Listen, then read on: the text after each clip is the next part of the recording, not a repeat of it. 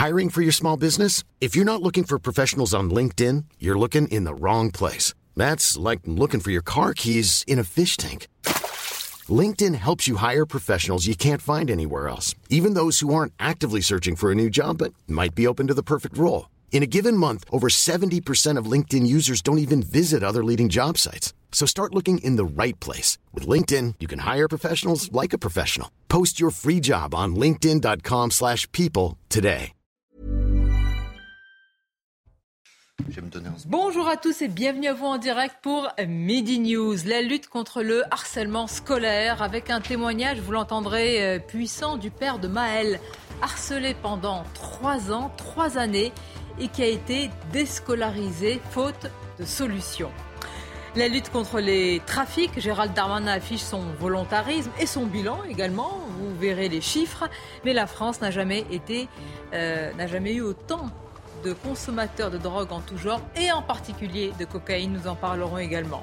Et puis consommation, ou plutôt communication, pardonnez-moi, hasardeuse du gouvernement ou mensonge sur la retraite à 1200 euros. Rendez-vous compte, on avait commencé par le chiffre d'un million huit cent mille personnes, on en est aujourd'hui à 10 ou 20 000. Donc la polémique continue. On en parlera aussi, c'est dans le débat. Ce qui continue également, c'est la guerre déclarée entre Noël Legrette et la ministre des Sports. Et au-delà de ces bisbilles, la question de l'exemplarité est posée. Monsieur Legrette n'en a cure, semble-t-il, et s'accroche et contre-attaque. Alors vous le comprenez ou est-ce choquant? On vous posera la question. Et avant de vous présenter nos invités, le journal bien sûr. Bonjour à vous Simon. Bonjour Sonia et euh, bonjour à tous. On commence ce journal euh, avec les consommateurs de crack qui sont de retour dans le métro parisien, chassés euh, plusieurs fois par les forces de l'ordre. Ils ont fini par revenir aux grandes dames des usagers. La ligne 12 au nord-est de la capitale est particulièrement impactée et vous allez voir que sur place, les usagers, semblent résignés. Le reportage est signé Jeanne Cancard et Fabrice Elsner. Dans cette station de la ligne 12 du métro parisien, des consommateurs de crack se mêlent aux usagers. Ici, deux individus allument directement leurs stupéfiants à l'intérieur même de la rame. Autre station, même ambiance, des consommateurs de crack dans un état second errent sur les quais. Des scènes qui peuvent paraître surprenantes, mais auxquelles finissent par s'habituer les voyageurs réguliers de la ligne. J'avoue que c'est un peu devenu dans le paysage, je l'apprends régulièrement et j'avoue que je fais vraiment attention. Ils ne sont pas vraiment cachés de ce qu'ils font, donc finalement on le voit euh, très vite. Même dans leur comportement, c'est pas... Ils ont plus, enfin, ils n'ont pas exactement le même comportement des SDF qui sont juste là pour se réchauffer. Une situation qui a tendance à empirer depuis le démantèlement d'un camp de toxicomanes au nord de Paris et face à laquelle les usagers se sentent impuissants. C'est une situation où on ne pas les aider, en tout cas moi je ne me sens pas après les aider. Donc euh, malheureusement on peut juste faire comme si on ne les voyait pas et tracer notre route. Pour tenter d'endiguer le phénomène, des agents de surveillance RATP ont été mobilisés. Mais pour certains d'entre eux, cette mission ne fait que déplacer le problème. Direction euh, la Corse, à présent, euh, où les deux départements de l'île font face à un problème d'accès aux maternités. Près de la moitié des communes sont situées à plus de 45 minutes d'une maternité. Des femmes craignent de devoir accoucher chez elles ou sur la route. Les précisions de notre correspondante sur place, Christina Louti.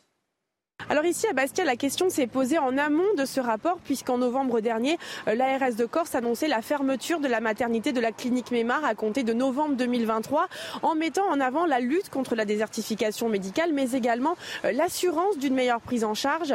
La clinique de Porto Vecchio en Corse du Sud est également menacée. Euh, des annonces de fermeture qui provoquent des levées de boucliers ici avec des créations de collectifs à l'image de maternité de Porto Vecchio en danger qui s'interroge sur son compte Facebook sur les conditions dans lesquelles auront lieu les accouchements inopinés, sur l'incertitude quant à la disponibilité et les délais d'évacuation sanitaire. Pour ce collectif, cette fermeture est une régression de l'offre de soins dans l'extrême sud de l'île. Nous sommes allés ce matin interroger les principales intéressées, les futures mamans, euh, qui pour certaines avaient fait 2h30 de route pour venir à leur suivi de grossesse sous une pluie battante. Si toutes s'accordent sur le fait que la sécurité est importante pour leur accouchement, elles déplorent la fermeture de ces maternités de proximité. Euh, selon elles, on ne va pas dans le bon sens. Toutes se disent angoissées à l'idée d'accoucher loin de chez elles. Elles souhaiteraient euh, que ces maternités de proximité soient aidées plutôt que fermées pour ces futures mamans. Le verdict est donc sans appel. C'est bel et bien la proximité qui rime avec sécurité. Et puis on va parler euh, des saisies records de drogue en France. Les autorités françaises ont saisi plus de 156 tonnes de drogue en 2022. C'est un niveau historique, a annoncé le ministre de l'Intérieur, Gérald Darmanin, ce matin lors d'une conférence de presse. Chaque mois, 2000 opérations de police ont lieu contre les points de deal en France. C'est une opération toutes les trois heures. Les restos du cœur sont de plus en plus sollicités. Le nombre de personnes accueillies a bondi de 22% cet hiver par rapport à l'année dernière. Cela s'explique entre autres par l'inflation et la crise énergétique qui frappe beaucoup de foyers. Plus de la moitié des personnes accueillies ont moins de 25 ans et un quart sont des familles monoparentales, principalement des femmes seules avec des enfants.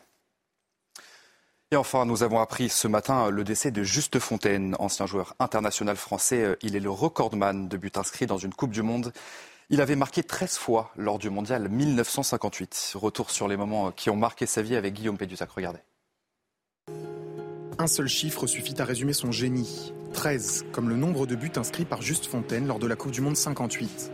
En Suède, son record jamais égalé a permis à Justo de se faire un nom. Débarqué en France en 53, c'est avec l'OGC Nice que le natif de Marrakech devient champion de France trois ans plus tard, avant de rejoindre Reims pour tenter de faire oublier Raymond Coppa, parti au Real Madrid. Deux fois meilleur buteur du championnat, il remporte trois autres titres de champion avec le club rémois, au total, il dispute 200 matchs en première division pour 165 réalisations.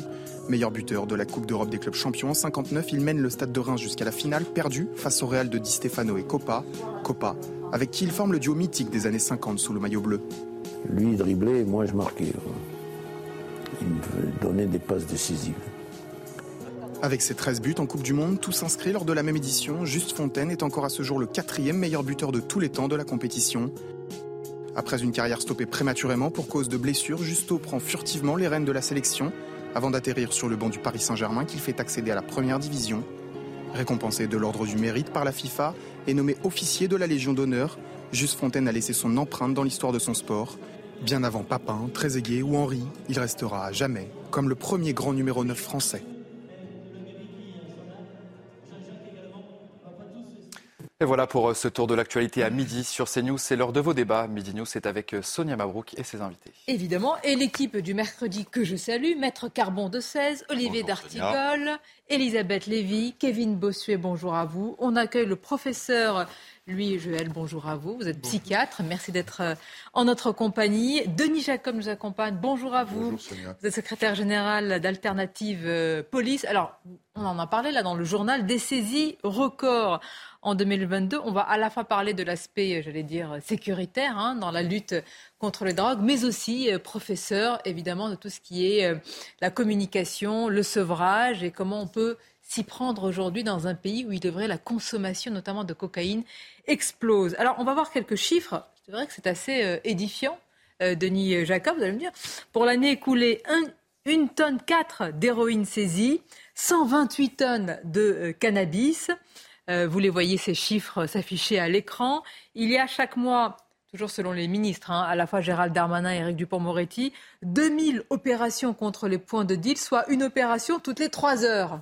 Bon, le volontarisme paye il y a beaucoup de communication, enfin il y a des résultats aussi. Hein. Il est clair que pour lutter efficacement euh, contre euh, les trafics de drogue, il faut qu'il y ait quand même une volonté politique. Mais les policiers n'ont pas attendu la volonté politique pour lutter contre les trafics de drogue. Alors moi, je me félicite bien évidemment de ces chiffres parce qu'il y, y, a un engagement du ministre de l'Intérieur, mais aussi du ministre de la Justice. Très souvent, on se plaint, nous, policiers, que quand on travaille, qu'on interpelle notamment des consommateurs, euh, et bien que derrière, euh, le dispositif de justice euh, ne soit pas à la hauteur que nous, on souhaiterait en tant que policiers, c'est-à-dire retirer de la voie publique, notamment les petits trafiquants la, consommation de cannabis, c'est quand même, notamment de cannabis, mais les drogues en général, c'est un problème complexe, ce n'est pas un problème de police.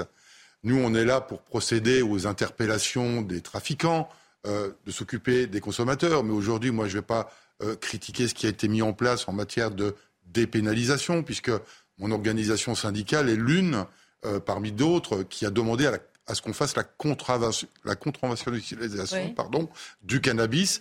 Parce que quand on interpellait un consommateur, on avait à peine commencé une procédure, la saisine d'interpellation, que de toute façon le consommateur était, était dehors. Donc aujourd'hui, il y a un engagement. Et nous, notre travail, il consiste à éradiquer les trafics, interpeller les dealers. Le ministre, les ministres parlent de harcèlement des trafiquants. Moi, j'aimerais savoir quels trafiquants, parce qu'il y a les trafiquants évidemment, et puis il y a les gros bonnets. Est-ce qu'on est-ce qu'on tape dans toute la fourmilière de manière euh, ben, C'est-à-dire qu'on tape, on tape dans toute la fourmilière, mais pas de la même manière. C'est-à-dire que euh, éradiquer des points de deal, c'est certainement beaucoup plus facile d'être tous les jours là où il y a du deal que de remonter un réseau de trafiquants. Avec des enquêtes et, de plusieurs années. Et voilà, c'est ça. Donc le bilan aujourd'hui qui est annoncé, mais une fois de plus, je le salue. Euh, il n'est pas question de le critiquer, bien au contraire. Mais c'est un travail de longue haleine qui ne date pas d'il y a un mois, d'il y a deux mois, de six mois. Ça monte, ça peut prendre plusieurs années pour remonter un, un réseau de trafiquants. Et ce n'est pas un simple problème franco-français. Vous avez raison, mais l'une des inquiétudes des personnes qui critiquent la réforme actuelle de la police judiciaire est de dire qu'il faut aussi conserver des moyens pour des enquêtes au long cours pour aller taper les hauts de, le haut de réseau et y compris des questions qui relèvent de notre diplomatie. 80% euh, du cannabis vient aujourd'hui du Maroc. Je voudrais savoir si dans les échanges inter entre, entre les pays, cette dimension-là qui recouvre aussi des dimensions financières très importantes. C'est pas un problème et français. Ben si cette dimension-là est abordée ou pas. Il me semble qu'elle est moins abordée que le fait de taper le point de deal, qui d'ailleurs parfois se réorganise. Euh, non, parce que dans la politique du chiffre, on peut bien sûr dire tant de points de deal. Mais je sais très bien pour certains territoires que le point de deal se réinstalle quelques heures parfois après l'intervention. Non, mais surtout, d'abord, on sait bien que la vente de cannabis se fait énormément maintenant par, euh, c'est quasiment les Uber Eats, si vous voulez. Donc le point de deal, c'est visible, mais c'est pas ça, à mon avis, euh, qui fait le gros euh, de la consommation. Et puis moi, j'aurais bien voulu qu'on fasse des chiffres qu'on a vus, Sonia. On voit les chiffres de la consommation, parce qu'en fait, j'ai le sentiment, si vous voulez, que cette lutte contre le cannabis elle, est, elle est perdue. C'est-à-dire que c'est une prohibition qui n'est absolument pas respectée. Les gens ne se cachent pas pour fumer. Vous le voyez, c'est toute cachée. Attendez, euh, pardon, je finis. Pardon. Non, mais il a raison, c'est plus un délit. Non mais justement, laissez-moi. C'est bien ce que. Mais c'est bien ce que je veux dire. Il me semble qu'il y a si vous voulez, une, une, ambiguïté, comme pour la prostitution. La prostitution, on interdit d'acheter, mais on n'interdit pas de vendre. Si vous voulez, c'est comme si vous disiez, vous n'avez pas le droit d'acheter du pain, euh, euh, vous avez euh, vous n'avez pas le droit d'acheter du pain, mais les boulangeries ont le droit de le vendre. C'est assez stupide. Et je finis, je continue à me demander, si vous voulez, si c'est pas plus grave d'avoir une interdiction qui n'est absolument pas respectée, qui ne fait plus peur à grand monde entre nous. vous voyez bien, on voit, si vous voulez, moi je vois des voix dans la rue, des gens qui fument tout à fait ouvertement. Et donc, quel est le, le... Et eh ben, ma question est, est-ce qu'il ne faut pas, si vous voulez, euh, euh, se concentrer sur la protection de la jeunesse, parce que là, il y a un véritable problème de santé publique. Arrêter, justement, arrêter la Elisabeth, prohibition générale. J'ai compris ce que vous vouliez on dire. On est d'accord ah bah, non, non, non, mais on est, on est d'accord. Le, le, problème du consommateur, c'est pas un problème pur de police, c'est un problème de santé publique. Le policier, il est, là pour, il est là d'éducation, de prévention, de dissuasion. Tout ça doit faire en sorte que demain, il n'y ait plus de consommateurs. Prévention. Qu'est-ce que ça veut dire la prévention? Professeur, je me tourne vers vous. Qu'est-ce que vous allez dire? C'est interdit? Non, il faut faire de la sensibilisation auprès des enfants, auprès des jeunes, en milieu scolaire notamment. Vraiment, c'est un problème d'une complexité énorme et d'une gravité considérable et c'est vraiment important qu'on se saisisse de cette réflexion. Et ces chiffres qui sont donnés de ces saisies de tonnes de cannabis et de cocaïne, alors on peut se réjouir de, de, la qualité des travaux faits par les, pour la sécurité du pays et d'avoir pu euh, identifier euh, ce trafic. Mais on peut aussi être effrayé de se dire, mais ils vont être consommés, ces produits. Ils étaient prévus pour la consommation. Mais vous imaginez les chiffres Et donc, c'est du business, donc ça veut dire qu'ils ont prévu de les vendre. Et tout est organisé pour qu'ils soient vendus. Et donc, ça veut dire comment notre société fonctionne pour entraîner, encourager presque, parce que de fait, la population se sent euh, encouragée à ces mécanismes qui conduisent à ces consommations de drogue. Et quand, Madame, vous dites, euh, oui, il faut protéger la jeunesse, bien sûr, en termes euh, de, de, protection à la fois sur le plan des comportements et sur le plan du développement de l'enfant, on sait très bien que la drogue est beaucoup plus agressive sur le développement des neurones de l'enfant qu'à l'âge adulte. Mais en même temps, pour en avoir rencontré et rencontré régulièrement, des parents qui consomment du cannabis sont dans l'incapacité totale d'interdire à leur adolescent de consommer du cannabis. Donc du coup, le problème, on ne peut pas le séparer par classe d'âge. C'est une prise de conscience collective de la société qui doit s'emparer, et grâce à l'impulsion des médias, sur qu'est-ce qui se passe, comment on peut redonner un sens à la communauté pour qu'on se saisisse que c'est cette habitude qui a été prise depuis 20 ans d'amplifier les consommations de drogue avec ce discours qu'il y a eu, ah, il y a les drogues douces, il y a les drogues molles, il y a les drogues dures, pour arrêter ces âneries. Hein, on est sur un problème d'une société qui va mal et qui a besoin, pour pouvoir vivre de façon euh, avec du plaisir, a besoin de ces produits. Ça doit nous interroger sur les fondements de l'organisation de la société, sur redonner du ah sens et des valeurs. C'est un débat beaucoup plus large là. C'est un débat de société. dans l'Égypte ah ancienne, à mon avis, il y avait aussi des gens qui consommaient des substances pour avoir du plaisir. Oui, j'y étais d'ailleurs. Écoutez, Éric Dupont-Moretti. Vous étiez très bien en Nefertiti, ma chère Sonia. Écoutez, Éric Dupont-Moretti. Alors, c'est très, très intéressant la phrase du ministre. Regardez ce qu'il dit. Il dit ceux qui fument tranquillement leur petit pétard samedi je ne regarde pas, je regarde. et, qui, ne se, et qui ne, non mais c'est sérieux, et qui ne se soucie pas de la suite et de ceux qui en meurent dans les quartiers. Ils rattachent les, deux bouts. Hein. Il y a ceux qui fument tranquillement dans certains quartiers tranquilles, peinards, et les autres qui, eh ben, regarde, écoutons-le. Parler un langage familier, euh, on ne peut pas fumer son petit pétard le samedi sans se souvenir que derrière, il y a les gens, souvent modestes, qui pâtissent des nuisances et qu'il y a aussi des trafiquants dans les cités, souvent des jeunes, qui se font tuer. Le chiffre est impressionnant. Il y a un lien entre les deux, parce que pas de consommateurs et pas de trafiquants. On ne peut pas envisager la cocaïne sous l'angle exclusif de la santé publique sans songer quels sont les effets délétères qu'elle peut générer.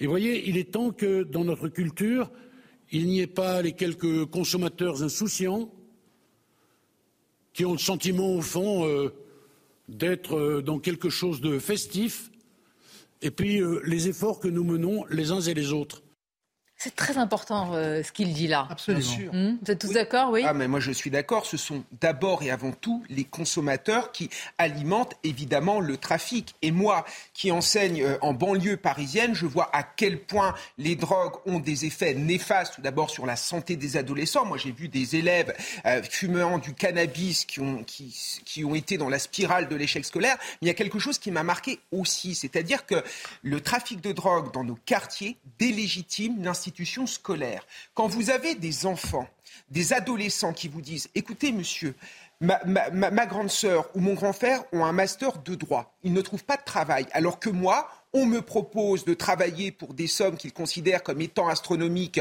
dans ces quartiers auprès des trafiquants de drogue, forcément, ils considèrent que l'école n'est pas forcément utile. Moi, j'ai déjà eu un élève qui m'a dit, mais monsieur, vous avez vu votre fiche de paye? Mais moi, votre fiche de paye, mais je la dépasse très largement en sifflant quand les policiers arrivent. Et ça, c'est très grave parce que ça tue évidemment ces quartiers. Et les conséquences également pour les gens de manière générale. Vous savez, quand vous, vous avez des élèves qui rentrent chez eux, ils ont des trafiquants de drogue en bas de l'immeuble, mais c'est pour eux une peur très importante, c'est une source de stress. Donc tout ça, il faut en parler. Il y a des conséquences sur la santé, mais les conséquences également sur l'environnement social des enfants, des adolescents et des habitants des quartiers. La consommation de cocaïne explose en France. Pendant des années, la cocaïne a été en majorité un débat avec l'affaire Palmade consommée par ce qui a été appelé des fêtards dans le showbiz et certains milieux, entre guillemets, je mets beaucoup de guillemets, dits privilégiés. Aujourd'hui, elle est la drogue, le saviez-vous, la plus consommée en France après le cannabis? Et qui touche tous les milieux. Le marché explose et les exportations en provenance, on peut appeler ça des exportations, d'Amérique latine inondent les ports, comme, euh, comme à, je suppose à, Lorient, dans, dans, le Morbihan, où 180 kilos ont été saisis euh, le 15 février dernier. On compte des chiffres dont on parle. Et chez les étudiants, ça devient un problème euh, majeur. Les étudiants sont dans un comportement de banalisation de la consommation de cocaïne et l'impression que c'est une expérience à à vivre, voilà, comme d'autres, avec une banalisation, et c'est celui qui ne le vit pas qui est marginalisé, quoi, parce qu'il n'a pas été capable. Si tu n'as pas essayé avant euh, un tel âge, c'est que tu as raté ta vie. comprends pas. Et, ce côté festif auquel on a associé la cocaïne est une catastrophe, parce qu'on est en train de faire croire que fête veut dire drogue, et donc pour des jeunes, c'est être vraiment ringard de ne pas utiliser euh, de l'alcool à forte dose et de la cocaïne. Alors bonne chance pour la prévention, les campagnes pour détricoter tout cela, maître. Oui, vous avez tout à fait raison. C'est le, problème énorme de la communication sur les effets dévastateurs de la consommation de produits stupéfiants. Mais il y a deux, autres sujets, qui, m'intéressent euh, par rapport à la politique de l'État. J'aurais aimé que ce matin, euh, euh, on apprenne aussi comment on démantèle les réseaux qui soutiennent le trafic de drogue. C'est-à-dire comment on démantèle tout le dispositif financier notamment, hein, de blanchiment de l'argent de la drogue, mais aussi de financement de son importation. Et, ça, ce sont des structures, si vous voulez, qui sont euh, l'ossature logistique et, qui pérennisent euh, le trafic et qui méritent de s'y intéresser. Fort heureusement, fort heureusement, euh, la police. Mhm. Oui, mais il faut bien blanchir le fruit ah oui, de la blanchiment, vente. Oui. Bon, et avant, et avant cela, il faut financer tout le réseau qui va servir à. Il faut acheter la, il faut acheter le produit et après ça, il faut l'acheminer. Donc, si vous voulez, ça, c'est le premier sujet. Et puis, le deuxième sujet, c'est euh, un sujet plus polémique, mais c'est la cohérence de la politique de l'État.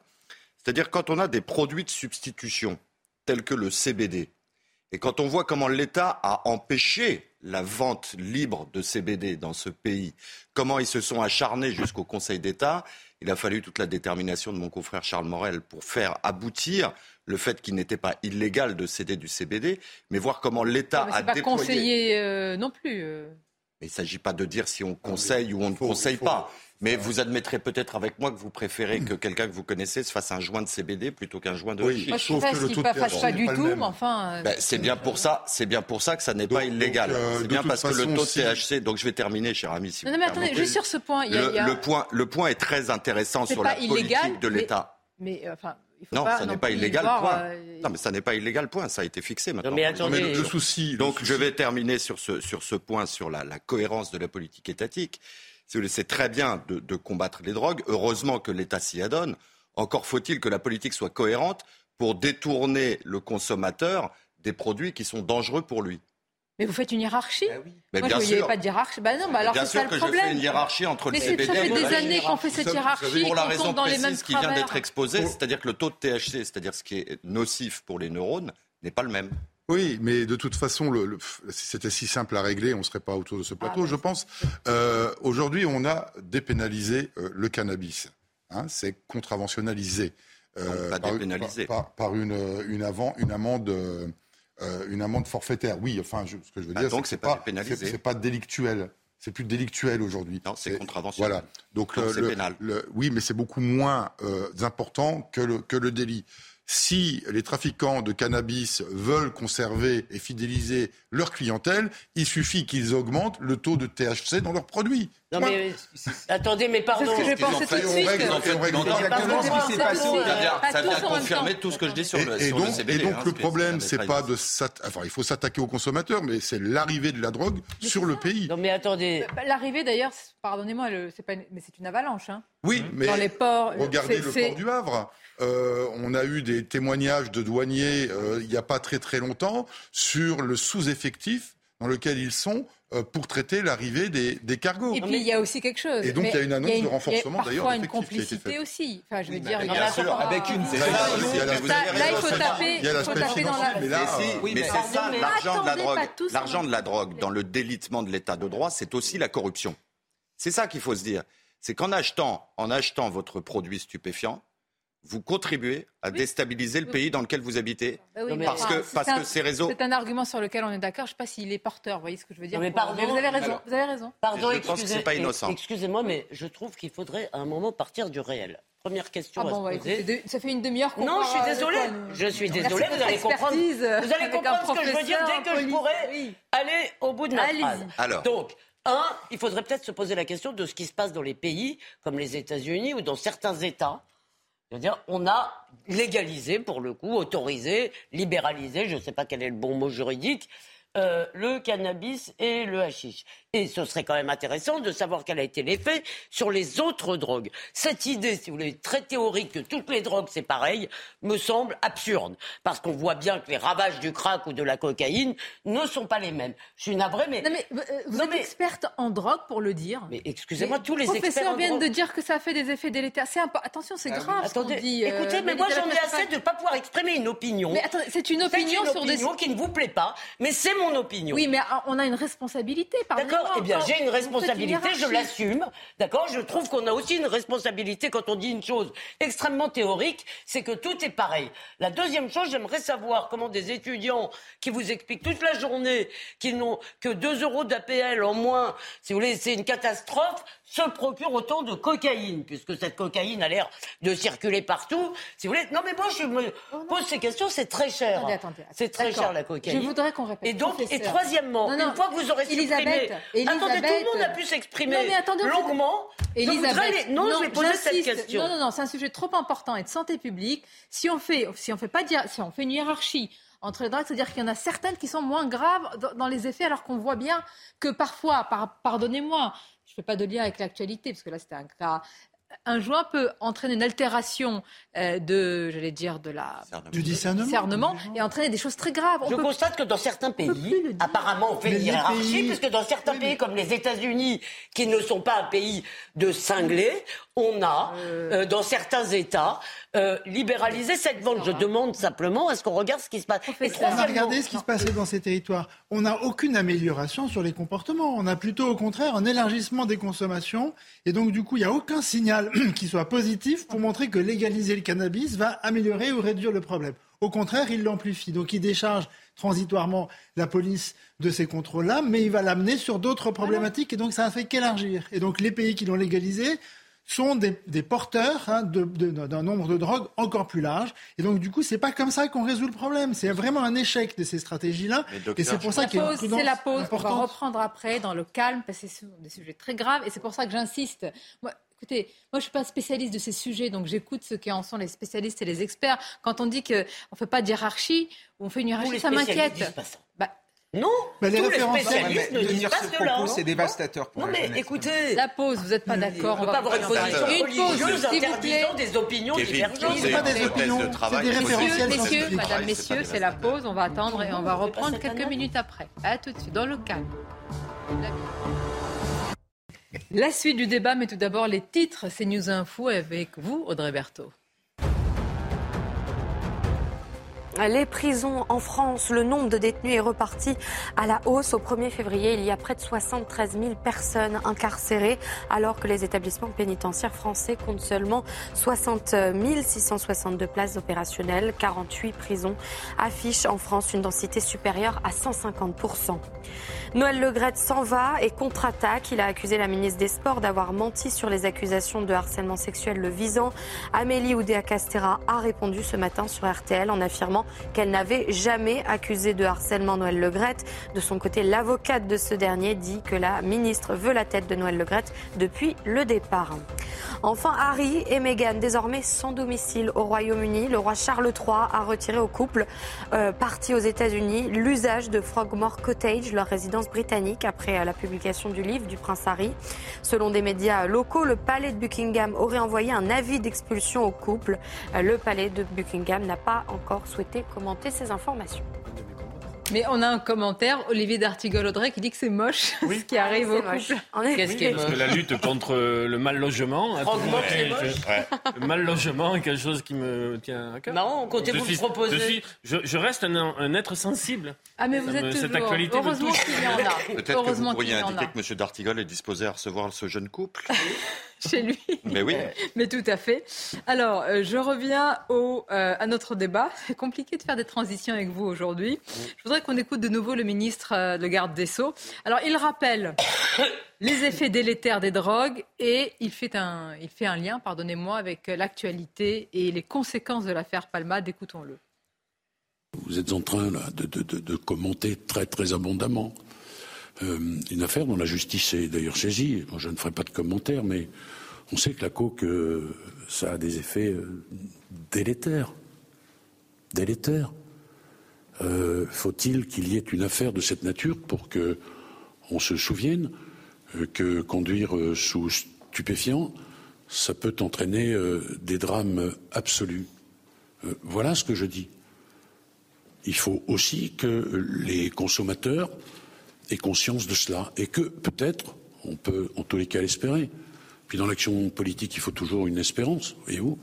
Eh bien, euh, euh, les phénomènes reculent un peu. Mais ce qu'il y a, l'actualité a été dramatique, bien sûr. mais elle a permis euh, de donner la parole à, des addictologues qui ont marqué, je crois, le débat de ces dernières semaines, à des psychologues, des psychiatres, des experts de ces sujets-là, qui nous ont permis de sortir de certains préjugés et d'être un peu plus intelligents sur la connaissance de ce phénomène. Mais après avoir fait ce diagnostic et avoir eu l'aide précieuse d'une expertise, je maintiens que nos politiques publiques sont en échec.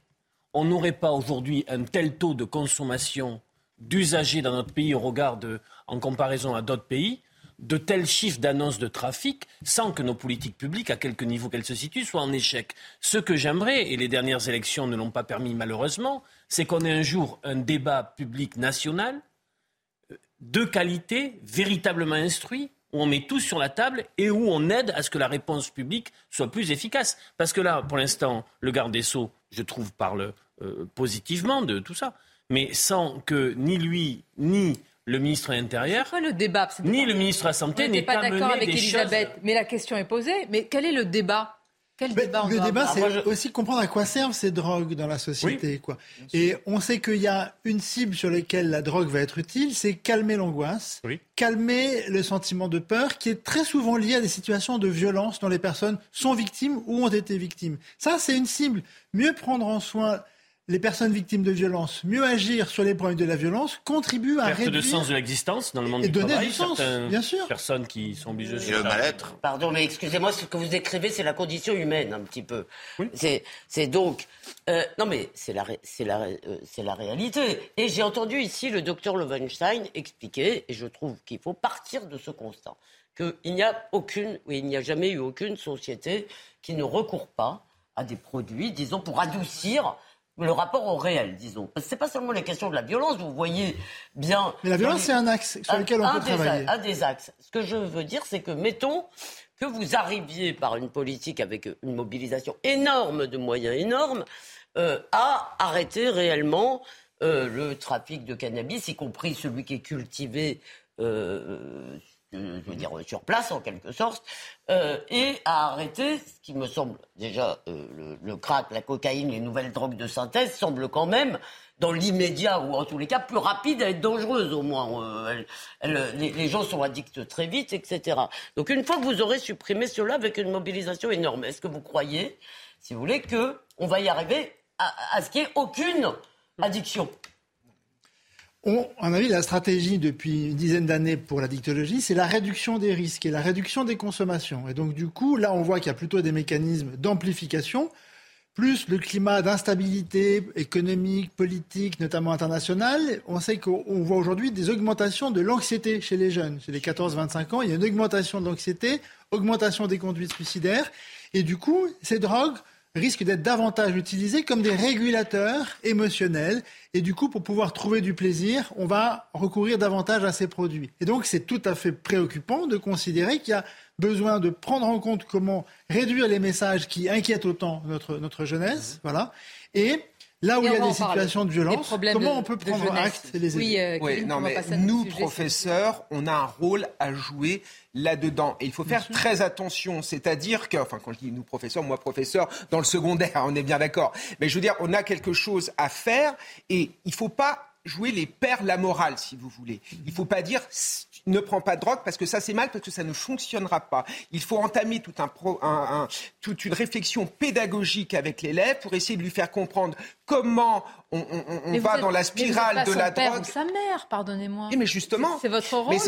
Mais c'est Bien sûr que l'école est là pour mais instruire. Déjà, attendez, qu'on instruise, Ah, mais je suis parfaitement d'accord avec vous. oui, mais pour pouvoir, mais Sonia, pour pouvoir instruire, il faut ah, que les élèves soient réceptifs. Tout à fait. Il faut que les élèves ne tombent pas dans la spirale de la vos épaules, hein, cannabis. ah, mais je suis parfaitement d'accord avec vous. Mais on ne peut pas laisser non plus un élève qui connaît des problèmes de drogue là-dedans tout seul. C'est pas possible. Donc il y a tout un travail à faire là-dessus. Et dernière chose que j'aimerais dire aussi, il faut pas faire de hiérarchie entre les drogues, parce que sinon on a du mal à faire passer un message toutes les drogues sont néfastes. Si vous commencez à dire à un adolescent, il y a des drogues moins graves que d'autres, il va l'intérioriser, il va dire, bon, ben, je vais peut-être pouvoir fumer du cannabis, c'est pas très grave, mais je toucherai pas à la cocaïne. Ça, il faut faire très attention. Vous beaucoup de réactions là sur les réseaux sociaux, tout le monde n'est pas d'accord. Mais le problème majeur, c'est aussi la question de la dépendance et de la perte de liberté. et ça, c'est important. Et, moi, quand je fais des interventions dans les collèges, je commence vraiment par cet axe-là de réflexion. Addict, ça veut dire celui qui a perdu sa liberté. Ah, vous intervenez dans les dans Bien sûr, ça m'arrive régulièrement. Et du coup, c'est important d'avoir ce discours pédagogique avec eux, de réfléchir et du coup d'arriver sur ce point commun, c'est que se priver de liberté. Quand je deviens indépendant, c'est que j'ai perdu ma liberté.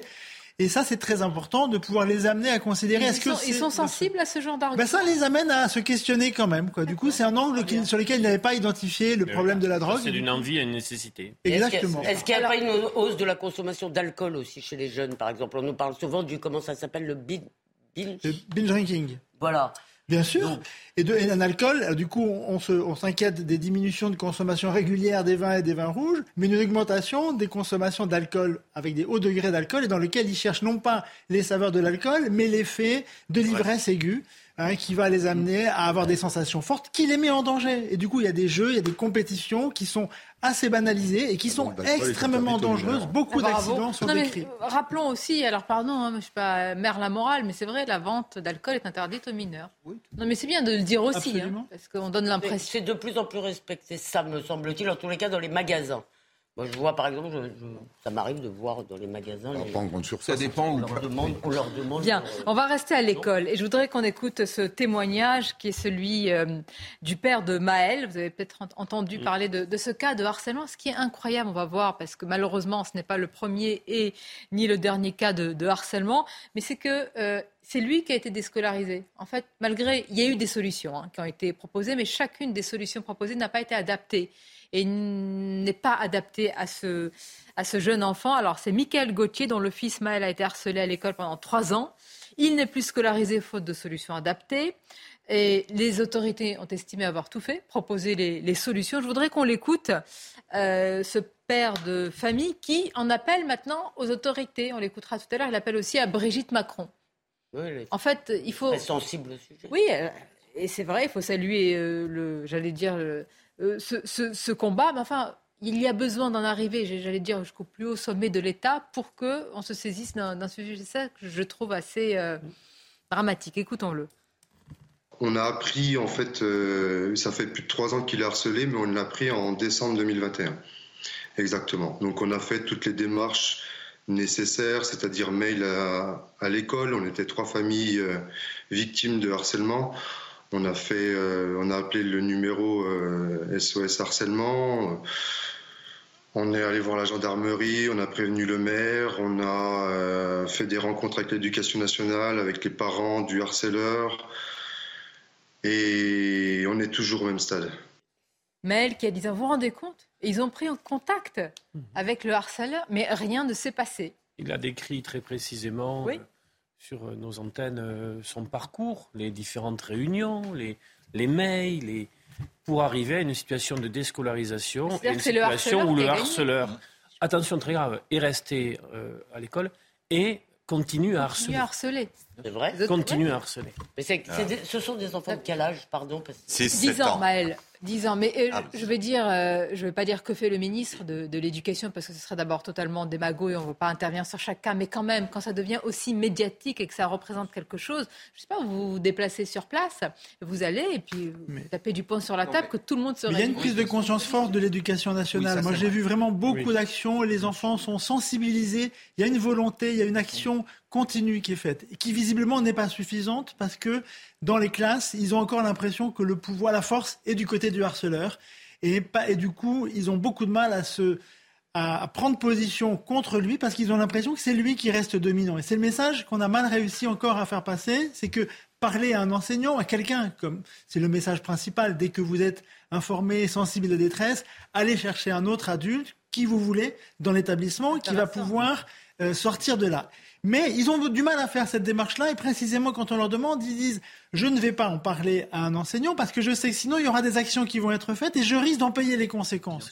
Il faut qu'on arrive à sortir de là. J'ai une question pour vous. Ça, c'est un cycle infernal. Hein. Non, il n'est pas infernal, il faut le résoudre. C'est ça. C'est l'éternel. Il faut renverser, il faut renverser le pouvoir de force. Déjà, il faut, il faut savoir de quoi on parle. Il y a un rapport du Sénat qui est sorti il y a environ un an et demi, qui a montré qu'au cours de, de, leur scolarité, il y a 6 à 10 des individus qui ont connu un phénomène d'harcèlement scolaire. Donc c'est quelque chose qui a de l'ampleur. Après, je suis d'accord, l'éducation nationale essaye de faire des choses. Il y a notamment un programme qui a été mis en place, c'est le programme phare, au sein duquel on essaye de désigner des élèves ambassadeurs, on essaye de désigner dans chaque établissement des référents, des enseignants référents pour s'occuper de cette question. Alors c'est vrai que c'est un peu plus fait dans certains établissements ou dans certaines académies que d'autres, mais ça a aussi une part d'efficacité. Ce qui est important aussi là-dessus, c'est faire de la prévention. De la prévention vis-à-vis des enfants. Mais par exemple, non, parce que par exemple, les numéros, ce n'est pas affiché dans les quoi, collèges. Les arrêtez d'harceler votre camarade, arrêtez de lui pourrir la vie, arrêtez de lui taper de faire comprendre, de faire comprendre à un élève harcelé ah, qu'il ne doit pas rester seul et qu'il doit alerter des adultes et qu'il doit notamment pas se taire, faire comprendre également aux camarades qui, qui constatent une situation de harcèlement qu'il ne faut pas se taire et qu'il faut sauver le camarade. Et dernière chose, également de la prévention vis-à-vis des parents, parce que souvent, les individus, les élèves qui sont dans une forme de harcèlement scolaire, il y a des signes annonciateurs. Euh, il faut savoir les percevoir. Il faut savoir les percevoir. Et ça, c'est hyper important. Olivier. Mais dans ce cas précis, des situations de harcèlement visant Maël sont même euh, produites, ces situations, lors de la classe. Est-ce qu'on peut quand même se dire que dès le premier signal faible, la communauté éducative, les adultes, euh, euh, interviennent, réagissent et ne laissent pas le processus se développer. ça doit bien se passer comme ça dans certains établissements. Je le crois. bien sûr. Excusez-moi, est-ce qu'on n'est pas, pardon, là je me tourne vers vous, parce que d'abord, moi je trouve qu'il y a quelque chose d'assez mystérieux dans le fait que c'est souvent, c'est pas forcément un harceleur tout seul. C'est souvent un phénomène de meute qui se met, disons, sur l'élève qui semble être le plus faible. Mais euh, il me semble, je me demande si, si vous voulez, j'entends, il faut faire de la prévention, expliquer aux uns aux autres. Est-ce que l'éducation nationale n'est pas trop maternante? Est-ce qu'il ne faut pas à un moment une figure d'autorité et arrêter d'essayer, si vous voulez, d'être trop, euh, comment dire, euh, bienveillant? Alors, vous avez raison, je pense que l'école est aussi un apprentissage de la confrontation à l'adversité. Et du coup, cette adversité, elle est là et elle sera après dans le monde du travail. Et ce qu'on voit, c'est que ceux qui ont souffert de cette adversité, qu'ils n'ont pas su trouver de l'aide dans leur enfance, retrouvent les mêmes problèmes quand ils vont être à l'âge adulte. Donc du coup, peut-être qu'il faut l'intégrer comme un élément de l'interaction sociale et comment comprendre que effectivement c'est souvent celui qui est dit populaire et qui a un effet dominant sur le groupe et qui va imposer son harcèlement, il crée plutôt une fascination vers les autres. Trois ans, hmm. trois années, oui. pas mais... Pas une semaine, pas trois mois, trois ans. Donc les signaux se, se voient. Comment on arrive à agir par rapport à ça Attendez, maître, maître, s'il vous plaît. Trois ans, trois ans avec notamment des violences physiques. Hein. On ne parle pas de violences psychologiques là. Et en l'état, j'ignorais tous les dispositifs merveilleux que l'éducation nationale aurait mis en place. En l'état, dans ce dossier, c'est pas l'éducation nationale qui a réagi. Comment les parents ont-ils su que leur enfant était harcelé c'est grâce aux autres élèves. Donc ce n'est pas du tout le mécanisme pédagogique qui est en place. Par contre, euh, ce dont on peut se réjouir, et ce qui me surprend dans ce dossier, c'est que le procureur de la République ne s'en soit pas saisi. Il y a une loi depuis le 2 mars 2002 qui vient sanctionner. Ça va, c'est des peines graduées de 3, 5 à 10 ans en fonction de la gravité du, harcèlement. Il y a un jour quand même où la communauté éducative, quand il y aura quelqu'un qui sera un peu courageux, se retrouvera euh, mise en examen pour complicité de harcèlement. Non, mais on pourrait prévoir la non-assistance à un enfant en danger, vous avez raison. Mais dans le dispositif moderne, euh, euh, avec les nouvelles qualifications, euh, si ces gens sont incapables de faire preuve d'autorité pour rejoindre l'excellent propos d'Elisabeth en, en, en, attrapant le harceleur et en lui donnant la correction qu'il mérite, euh, correction, correction, attention. Hein. Non, non, moi j'ai aucun problème, si vous voulez. il, ah faut, il faut bien gronder à un moment donné ah et, faire peur, et faire peur aux voyous. Je suis d'accord. Non, mais, mais, attendez, il faut voir la société qu'on se prépare demain. Bien, mais, si l'exemple de l'école, quel conseil disciplinaire, c'est ça. c'est exactement de ça, c'est exactement ce dont on parle. Donc, si vous voulez, quelle société on prépare en laissant euh, l'impunité régner et même servir de valeur d'exemple, parce que qu'est-ce qu'on vient accréditer? C'est la notion de la victime prise dans la masse dans la masse de victimes qui n'osent pas dénoncer. Les victimes déscolarisées. Voilà, mais c'est un phénomène qu'on peut retrouver, qu'on peut retrouver démultiplié dans la société euh, à, On va écouter de nouveau le, papa et puis les victimes de maltraitance au travail. C'est ce que je vous ai dit. Il sollicite un, rendez-vous. Alors auprès de, Brigitte Macron, dont vous avez salué, enfin salué, ah souligné l'engagement ou salué, c'est la même chose d'ailleurs, euh, dans, cette cause. Oui, mais imaginez si chacun qui a un problème se dit. Euh, Euh, on ne résout rien comme ça. Ce que je comprends pas, c'est pourquoi il est déscolarisé. Attends, écoutons, écoutons déjà la réaction du père. Moi, je sollicite en fait un rendez-vous maintenant avec Madame Brigitte Macron, qui a fait du harcèlement scolaire une cause nationale. Euh, bah, juste de lui parler concrètement euh, bah, du cas de mon fils, de toutes les difficultés auxquelles on a pu faire avec, face avec ma femme, parce que on a tout le temps eu des portes fermées.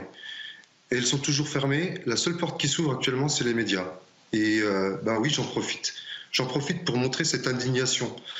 J'en profite pour montrer aussi euh, bah, l'administration scolaire, le rectorat, les refus qu'on a. Euh, moi, je travaille par mail. Parce que parce qu'une parole, une parole, on a vite fait de, de l'oublier. Oui. tout le monde se dit une chose. Pourquoi c'est pas le harceleur qui est dehors? Oui, mais c'est tout. On est, je suis parfaitement d'accord avec ça j'aimerais dire aussi une chose. Il faut former les enseignants et les chefs d'établissement pour qu'ils repèrent les signes d'harcèlement, parce que ce n'est pas forcément possible. Alors après, là-dessus, oui. on est humain. Ah, quand un enfant ne va pas bien, on le voit quand Parfois, c'est compliqué, je vous assure, Sonia, parce que l'enfant ne, parle pas sans taire dans le silence. Eh ben, donc c'est un signe. C'est vrai. Mais par contre, vous savez, dans une salle de classe, parfois on a 25, 30 élèves et c'est parfois compliqué euh, de repérer pour ça les choses. une trop grande responsabilité sur vous. Je pense qu'il faut, comme elle a ah, dit, une autre autorité oui. Mais il y a une dimension d'autorité, une dimension aussi d'aider les enseignants qui font ce repérage des signaux faibles, qui est un interlocuteur peut-être dans une compétence professionnelle santé ou santé mentale, qui puisse les aider dans ce repérage-là pour qu'on puisse savoir comment traiter. Parce qu'il y a deux problèmes à traiter, vous avez absolument raison. Il y a celui qui est victime, mais l'auteur aussi, il est à prendre en compte. L'auteur, il a aussi un parcours sans doute singulier, et il faut qu'il entende qu'on peut prendre soin de lui et qu'on peut aussi stopper ses comportements parce qu'il y a une autorité qui va s'imposer et que les autres sachent que le rapport de force, il existe. Alors moi, je maîtrise pas le milieu scolaire, c'est pas c'est pas mon domaine. Hein, euh, euh, mais moi, j'ai une question euh, peut-être un peu simpliste, mais au-delà de, de, former les enseignants, comme vous le dites, il y a quand même des surveillants scolaires, des assistants scolaires, il y a la CPE. Est-ce que le dispositif, est-ce que le dispositif est suffisamment important pour détecter. Et à ce moment-là, peut-être. Aller dans une école, vous allez voir. On est les assistants d'éducation, il y en a de moins en moins, de plus en plus jeunes, ils ne sont pas forcément formés. Mais je suis d'accord sur moins de psychologues scolaires, d'infirmiers scolaires. Parfois, vous avez un psychologue scolaire sur trois ou quatre établissements, donc c'est hyper compliqué. C'est hmm, très grave ce qui se passe. Et autre chose sur la sanction aussi, parce ah, que c'est vrai.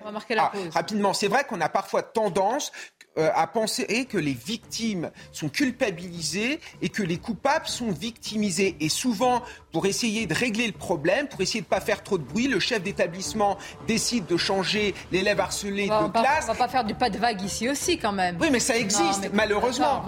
Mais il n'a pas dit que c'était bien. Non, non, j'ai dit que c'était une honte, justement. C'est scandaleux. Parce que ça, donne un sentiment d'impunité. On change la victime de classe, donc vous pouvez continuer. Et ça, c'est pas acceptable. Hein, parce que l'affaire devient médiatisée, euh, focus sur l'établissement, focus sur la ah, responsabilité de la chaîne étudiante. Et une pensée pour le petit Lucas aussi qui s'est Oui, évidemment. Marquer une pause. Alors, Retraite et 1200 euros, ça c'est incroyable. Ça, alors communication hasardeuse ou mensonge? Vous savez, moi je suis Faudrait sécuriser à 10 20 000, que ça ne descende pas dans quelques que jours encore. Trompé, qui n'est pas su calculer. oui.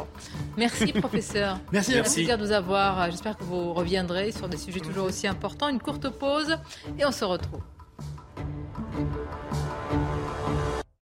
La suite, Midi News, la retraite à 1200 euros. Mais alors on est passé à 1 800 000 personnes, à 40 000, à 20 000, à 10 000. Mais alors qu'en est-il? Communication hasardeuse ou mensonge du gouvernement? On va en parler, mais tout d'abord le journal.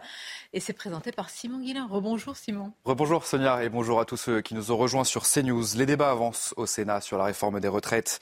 Dans une ambiance bien plus calme qu'à l'Assemblée, les sénateurs ont adopté hier en commission la réforme du gouvernement. Des amendements ont déjà été retenus et les débats dans l'hémicycle commencent demain. On va faire le point sur place avec Elodie Huchard et Alexandre Distel.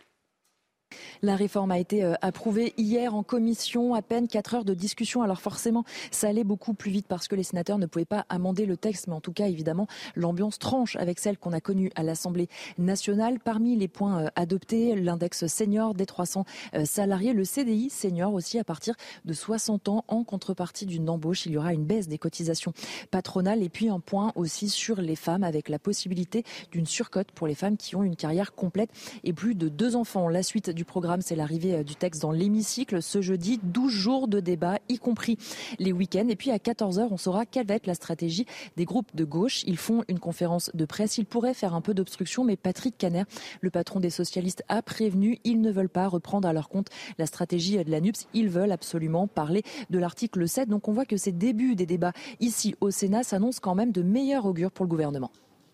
Et puis on va parler euh, de la hausse de la consommation d'alcool au salon de l'agriculture. Dans les allées, euh, les visiteurs abusent parfois des produits régionaux qui sont présentés.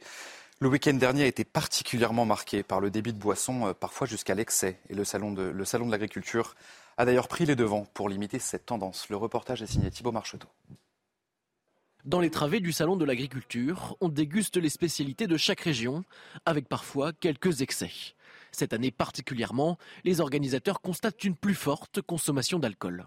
C'est une tendance euh, qui n'est pas simplement celle du Salon international de l'agriculture, qui est une tendance un peu dans la société. On boit plus, on boit plus vite, avec un certain nombre de conséquences.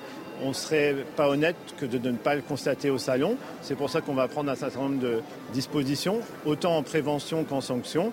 Dans un mail adressé aux exposants dimanche dernier, l'organisation appelle les commerçants à adapter certains types de ventes. Nous avons constaté une forte augmentation de ventes de bouteilles qu'ils consomment dans les allées de façon déraisonnable. Nous appelons une fois encore à la contribution de tous pour maintenir une ambiance festive et familiale en favorisant la consommation raisonnable d'alcool. Les exposants affirment qu'il y a plusieurs types de clients en fonction des jours de la semaine. Notamment les samedis où c'est beaucoup de, jeunes dans la tranche d'âge 25-35 ans qui viennent pour vraiment consommer et puis faire la fête euh, entre amis. Après, sur des journées comme le dimanche, par exemple, c'est plus, beaucoup plus familial. Oui, c'est sûr qu'il y a eu beaucoup de consommation. Les gens venaient pour, euh, on va dire, boire, vraiment pour boire. Après, euh, le public qui arrivait par la suite, c'était vraiment pas la même. La session nocturne avait déjà été supprimée en 2015 pour limiter la consommation excessive d'alcool. Il est encore possible de déguster du vin, des spiritueux ou de la bière au salon de l'agriculture la journée, mais avec modération. Nous avons appris ce matin le décès de Juste Fontaine, ancien joueur international français. Il est le recordman de buts inscrits dans une Coupe du Monde. Il avait marqué 13 fois lors du mondial 1958. Et on va écouter Jacques Vendroux qui a pu s'entretenir avec la femme de Juste Fontaine après son décès. Justo est parti euh, cette nuit de l'hôpital de, de Toulouse et sa femme m'a dit quelque chose de formidable. Tout à l'heure, elle m'a dit Jacques, il est parti avec son record. Et donc, il est parti avec ses 13 buts qu'il a marqués en Coupe du Monde en 1958, record qui n'a jamais été battu depuis euh, cette période de 58, où ils ont terminé troisième de la Coupe du Monde. Justo était ce qu'on appelle euh, un seigneur. C'est-à-dire que ça a été un grand joueur, il a joué à Nice, il a joué à Reims, il a été sélectionneur de l'équipe de France, il était entraîneur du Paris Saint-Germain à l'époque où c'était Daniel Echter qui était président, et donc, si vous voulez, il fait partie de notre, ADN. On a tous été juste Fontaine un jour dans notre vie. Et enfin, ce drame au sud de la Grèce, au moins 36 personnes sont mortes lors d'une collision entre deux trains et 85 personnes ont également été blessées. L'accident a eu lieu hier soir entre un convoi de marchandises et un train de passagers. Aucune précision n'a été fournie à ce stade sur les raisons de cet accident. Voilà pour euh, ce tour de l'actualité à 13h sur CNews. Midi News, deuxième partie, c'est avec Sonia Mabrouk et ses invités. Merci à vous, euh, Simon. Euh, tiens, je viens de voir le sujet dont vous venez de parler dans le, dans le journal. Trop d'alcool au salon de l'agriculture. Ah oui? Dans les allées du salon. Pourquoi vous me regardez? Parce que j'y vais cet après-midi. Faut pas emmener les députés. Non, hein. oui, c'est ça. Je voudrais pas être. Non, mais référence à l'article du JDD. Oui, j'ai compris, j'ai compris. On suit euh, tout ça. Trop de consommation, trop de. Oui, bah, trop De... bah oui, parce que vous, bah, vous savez comment ça se passe. À chaque stand, vous goûtez. Au stand des Pyrénées-Atlantiques, d'après moi, on sera, ça, restera mesuré. Et puis il faut tenir, hein. Jacques Chirac, vous vous souvenez Ah oui, ah oui, Il fallait suivre. Les quand il était journaliste avec Jacques des souvenirs, oui. Ah oui, exactement. Bon, autre sujet. Vous avez remarqué, nous ne parlons pas de l'affaire Palmade. Bravo. Non, mais il ne faut pas se féliciter. On en a parlé pendant. Mais merci, je, prends... bravo. Aujourd'hui, c'est bon, là, une petite pause. non, non, mais euh, c'est une vraie question. Je veux dire, on a beaucoup étiré sur euh, les leçons pour notre société sur différents sujets. On a parlé tout à l'heure de la lutte contre les stupéfiants. Je pense qu'on peut revenir à d'autres sujets dans l'actualité, notamment la réforme des retraites. Je salue Gauthier Lebret qui était avec nous. Bonjour Sonia. Ah, ça va être important ce que vous allez nous dire. Alors là, sur les 1200 euros, je suis allée revoir toutes les déclarations ah des bah. ministres je les ai toutes notées. La boîte à archives est comme ça. Toutes, oui. Ah, c'est incroyable. Je, suis allée voir Franck Rier, c'était On va en parler. Mais tout d'abord, euh, je voudrais qu'on regarde ce sujet parce que j'ai beaucoup pensé à ce boulanger euh, qui a subi une tentative de braquage. On s'y attend pas quand même. Dans une boulangerie, il y a une caisse dans une boulangerie, mais enfin, euh, je veux dire, aujourd'hui de toute façon, on, on, se fait voler, on se fait cambrioler pour quelques quelques euros, quelques dizaines, même pas, parfois quelques euros, mais dans une boulangerie. Non, mais imaginez, vous êtes en train, vous vous levez très tôt le matin, vous allez voir cette séquence, vous allez préparer votre pain, et il y a quelqu'un qui euh, bah, détruit tout simplement la vitrine de votre commerce, vous vous trouvez nez à nez devant lui. Alors il a eu beaucoup de fair-play, de, sang-froid, euh, le boulanger, puisqu'il il se montre, hein, il est face à lui. Finalement, le cambrioleur finit par partir. Et vous allez voir, moi j'ai eu euh, deux ou trois boulangers au téléphone mais ça se répand de plus en plus. C'est-à-dire qu'aujourd'hui, ils, hmm. attaquent tous les commerces, y compris ceux où. vole à dans un, dans un commerce Il y a quelques dizaines d'euros qui en... Mais justement, justement, regardez ce sujet, puis on en parle juste après. Il est 2h44 du matin lorsque la vitrine de cette boulangerie de la ville de Trévoux vole en éclats. Cagoulé et ganté, le braqueur se retrouve nez à nez avec le propriétaire des lieux, déjà sur place pour entamer sa production. D'un coup, euh, un grand bruit. J'ai cru que le plafond tombait. Et en arrivant dans la boutique, euh, je vois, je tombe nez à nez avec euh, un jeune homme, je pense. Je lui ai hurlé dessus comme si c'était un gamin qui faisait une, bêtise, quoi. Surpris, l'individu menace le boulanger pour prendre la fuite. Ça aurait pu mal tourner si, si je lui sautais dessus. J'ai vu sortir un truc de sa poche, du coup je me suis mis en retrait, j'ai pas tout à fait vu. Après, aux caméras, on distingue une lame. Une tentative de braquage que le boulanger ne s'explique toujours pas. Le fond de caisse, il est de même pas 50 euros pour redémarrer la journée. Il y a des bonbons, des boissons. Suite à ce braquage raté, la victime a porté plainte auprès de la gendarmerie. L'immatriculation du véhicule utilisé par le braqueur et son complice qui attendait à l'extérieur a d'ores et déjà été identifié. Denis Jacob, quand même, tout un dispositif de un cambriolage, braquage, une boulangerie. Ah, malheureusement, vous savez, la délinquance, elle est partout. Elle n'est plus que dans les grandes métropoles. Elle est dans les, les campagnes, dans les, dans les, petites communes. Là, on est à, Trévoux. À Trévoux, c'est une commune de, de l'Ain. Oui, et qu'aujourd'hui, euh, on a des petits délinquants qui ne s'interdisent rien. Euh, attaquer une boulangerie à 2 heures du matin, euh, Bon, enfin, on sait, enfin, on sait, peut-être qu'ils ne le savent pas, justement, c'est pour ça qu'ils essayent de cambrioler, mais les petits commerces comme ça ne laissent pas des fonds de caisse euh, importants euh, la nuit. Euh, donc, donc bon, je pense que c'est vraiment un, un, petit délinquant amateur au vu du, du comportement. Euh, Amateur, mais. Euh, oui, mais vous voyez, si c'était quelqu'un de déterminé, euh, qui sait où il va, il sait il y a de l'argent, il serait plus déterminé qu'il ne l'est là.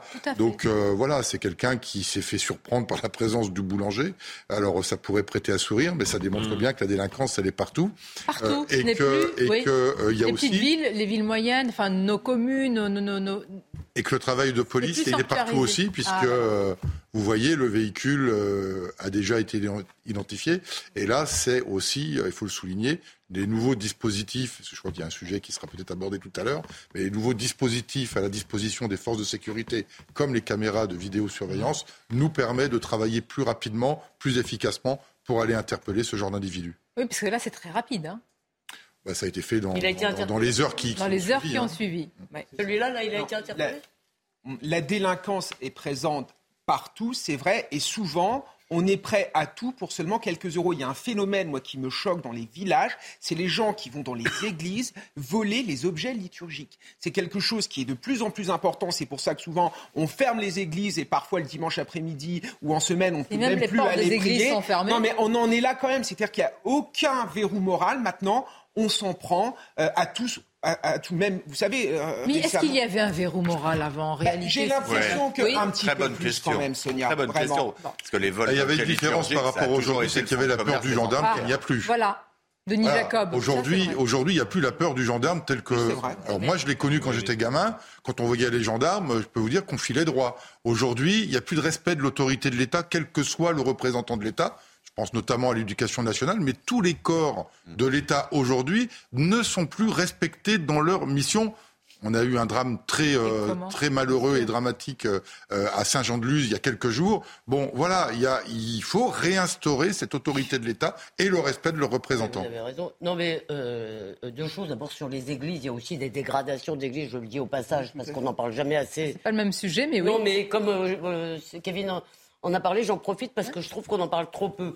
Des dégradations d'églises, il y en a tout le temps, y compris juste des dégradations pour dégrader, mmh. euh, pas forcément pour voler. Et par ailleurs, sur notre discours, faisons attention à ne pas laisser supposer qu'un vol pour beaucoup d'argent, parce que serait plus rationnel et donc plus acceptable.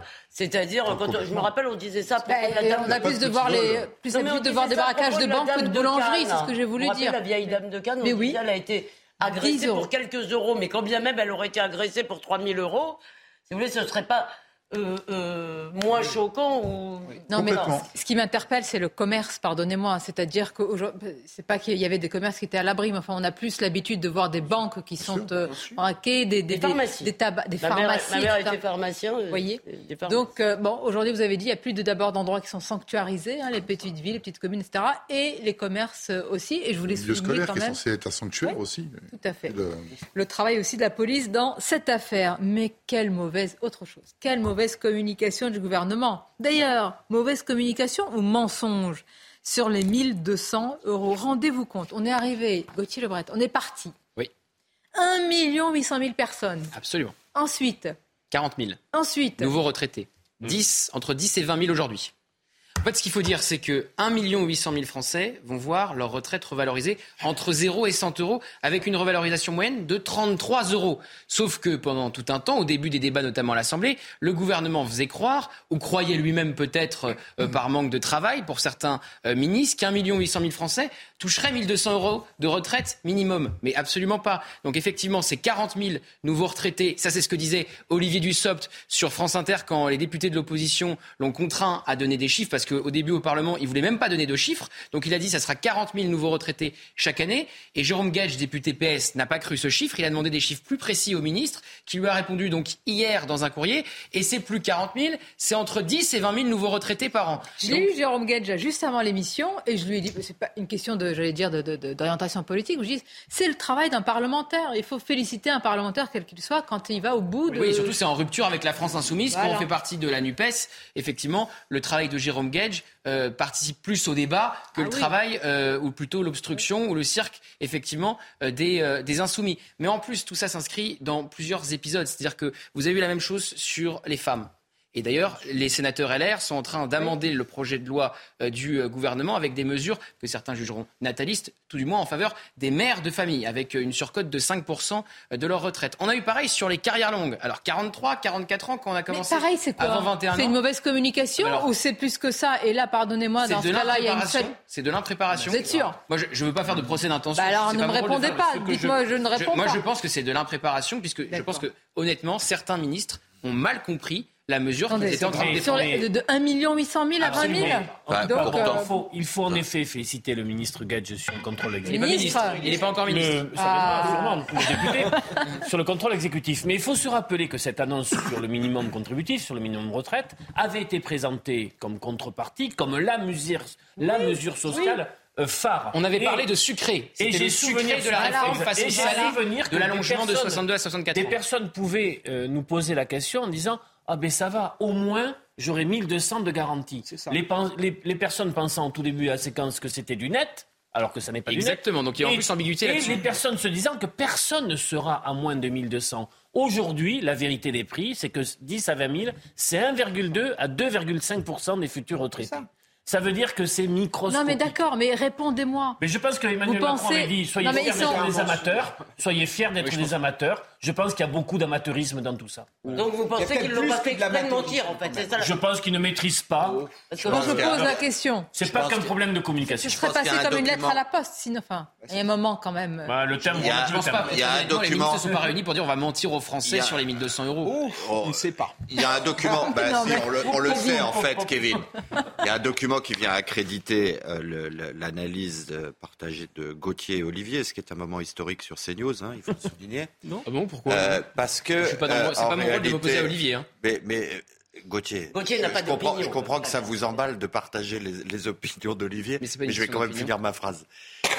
Il y, a, y a eu une étude d'impact qui a été demandée euh, par le gouvernement au Conseil d'État. C'est que le Conseil d'État euh, rédige avant, les, avant qu'un projet de loi euh, soit soumis aux assemblées. Et l'étude d'impact euh, du Conseil d'État prévoyait les bons chiffres.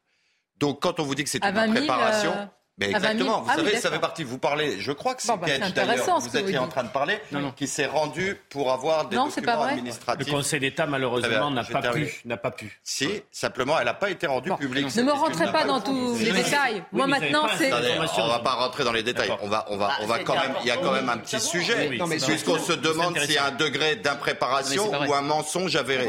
C'est vrai ou c'est pas vrai? C'est la réponse à votre question. C'est pas vrai. Sauf que cette étude d'impact n'a pas été rendue publique. Dixit Jérôme Gage, Ah. qui se l'est fourni quand il a fait, vous savez, la tournée des Donc là, vous vous basez sur les propos de Jérôme Gage de ce qu'il y a dans ce, dans ce, Jérôme Gage, il tablait sur document. 13 000. C'est ça Non, attendez. Gage, il a, il a travaillé sur la base de ce qu'un économiste qui s'appelle Michael Oui, Zemmour euh, lui a fourni. sûr. Et après ça, il a fait, il a usé de son pouvoir de parlementaire pour avoir accès à un certain nombre de Bien. documents administratifs. Dans le parmi de ces documents figure une étude du Conseil d'État commandée par le gouvernement avant de soumettre son projet de loi. Cette étude du Conseil d'État révélant qu'il y avait quand même beaucoup de zones d'hésitation sur l'efficacité de la réforme n'a jamais été rendue publique. Et le Conseil d'État dit qu'il a travaillé dans de mauvaises conditions. Bon, bon, mais ça, c'est autre chose. Je peux dire un mot Ben non. Si les députés ont mis autant d'ardeur à demander des chiffres à Olivier Dussopt, qui refusait de leur donner en disant c'est pas mon rôle de vous donner des chiffres en plein hémicycle à l'Assemblée nationale. C'est bien parce que les chiffres euh, sur le nombre de retraités concernés par les 1200 euros de pension minimale ne figuraient pas dans l'étude d'impact qui avait été publiée sur d'autres points de la réforme. Et donc euh, Jérôme Gage tablait sur 13 000 euh, retraités, nouveaux retraités euh, qui euh, eh bien, toucheront 1200 euros chaque année. Et il avait raison puisque ça tombe pile dans la fourchette donnée par Olivier Dussopt entre 10 et 20 000 euh, retraités par an. Si on prend un peu de recul, enfin, Non, non, cette là, on ne réforme- peut pas en prendre. Non, Je mais- veux qu'on reste sur les 1200, Oui, pas mais de la réforme. On en parle c'est pas mieux Non, mais, et mais justement, mais c'est une catastrophe. Mais non, non, non, c'est pas ce qui. Pardonnez-moi, attendez, attendez. Vous pouvez avoir tous vos avis sur la réforme. Moi, je veux comprendre comment, hein, sur un sujet aussi important qui concerne quand même beaucoup de monde, on est passé d'un million huit cent mille personnes à 20 000 Moi- personnes. Je moi, veux comprendre. Oui, ben moi aussi j'aimerais bien Et ben comprendre. donc, euh, qu'elle soit catastrophique ou pas, Mais cette le chiffre d'un million huit cent mille, il est vrai. Sauf que c'est pas sur les 1200 euros, c'est Voilà. sur la revalorisation. Donc Euh, en fait, ils se sont pris les pieds dans le c'est pas une tapis. paille, hein. Alors c'est de la Ah non, c'est pas une paille. Mais le chiffre d'un million huit cent mille est vrai, sauf que c'est encore une fois de la revalorisation entre 0 et 100 euros et ça. pas une revalorisation de 1200 euros. Non, mais moi, ça, par j'ai contre, tous écoutés.